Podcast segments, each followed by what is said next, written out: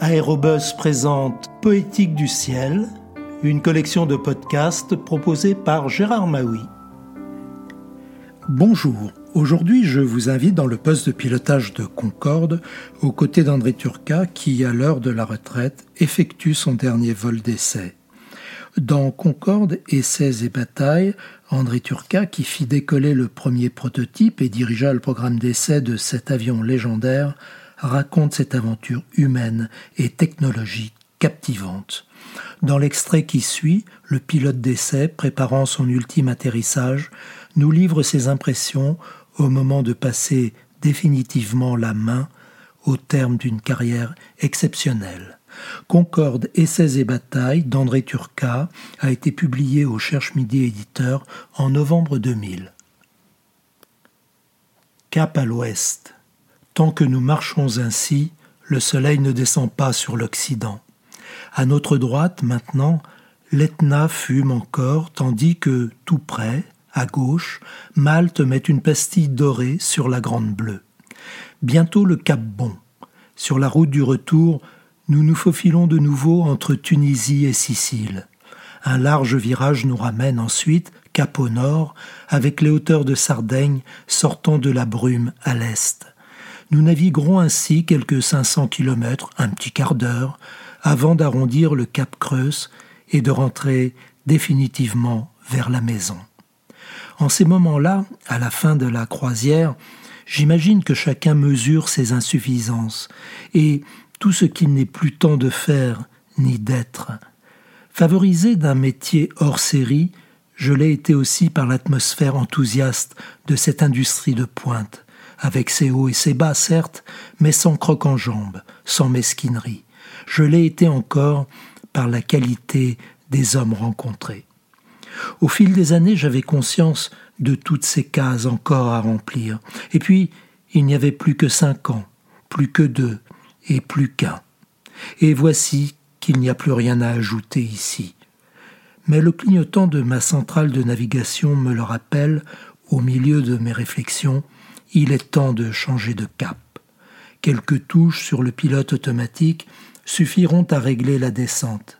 J'ai encore le temps d'une pensée pour les études nouvelles entreprises et je vois le poste de pilotage sous mes yeux muets. Le volant, articulé au sommet de ce manche à balai, planté entre mes jambes, massif comme un outil agricole, disparaît. Dans un grand fondu enchaîné, les instruments mécaniques, les tambours des compteurs, les molettes des sélecteurs laissent place à des écrans électroniques, des touches à effleurer. Le tableau de bord vertical s'est incliné, prolongé vers moi d'une table où je peux m'accouder, dosant ainsi avec la précision du poignet mes gestes vers les touches, ou bien, si j'ai la fantaisie de piloter, vers le manche, devenu gros comme un crayon sur ma table un mini-manche qui ne fixe plus d'ailleurs la position des gouvernes, mais l'évolution seule de l'avion à travers une sorte de relais informatique de pilotage. La conversation radio, accaparante encore à l'époque de la première génération de Concorde, s'est tue. La météo prévue, les instructions du contrôle transmises éventuellement par satellite apparaissent en bâtonnet comme sur les lignes d'un cahier magique. À travers le pare-brise, à travers le brouillard, les balises de la piste et des chemins de roulement vont s'inscrire, matérialisées par quelques radars, infrarouges ou autres lasers. Le poste se transforme encore, mais les détails deviennent imprécis. Je ne vois plus que le macmètre gradué maintenant jusqu'à 3,5, le thermomètre de paroi jusqu'à 500 degrés, chaleur bien endurée par la nouvelle structure en acier. Cela, c'est ce que nous étudions ou que j'imagine, et la réalité de demain sera sans doute différente de ces prévisions nécessaires.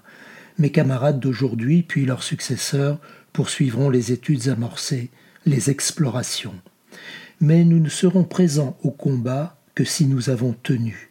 Elle sera, elle naîtra, cette réalité, non pas tant si les Américains ont abaissé leurs barrières, les Anglais relevé leurs manches, les Européens joint les forces de leurs bras, mais si nous, d'abord nous, l'avons voulu.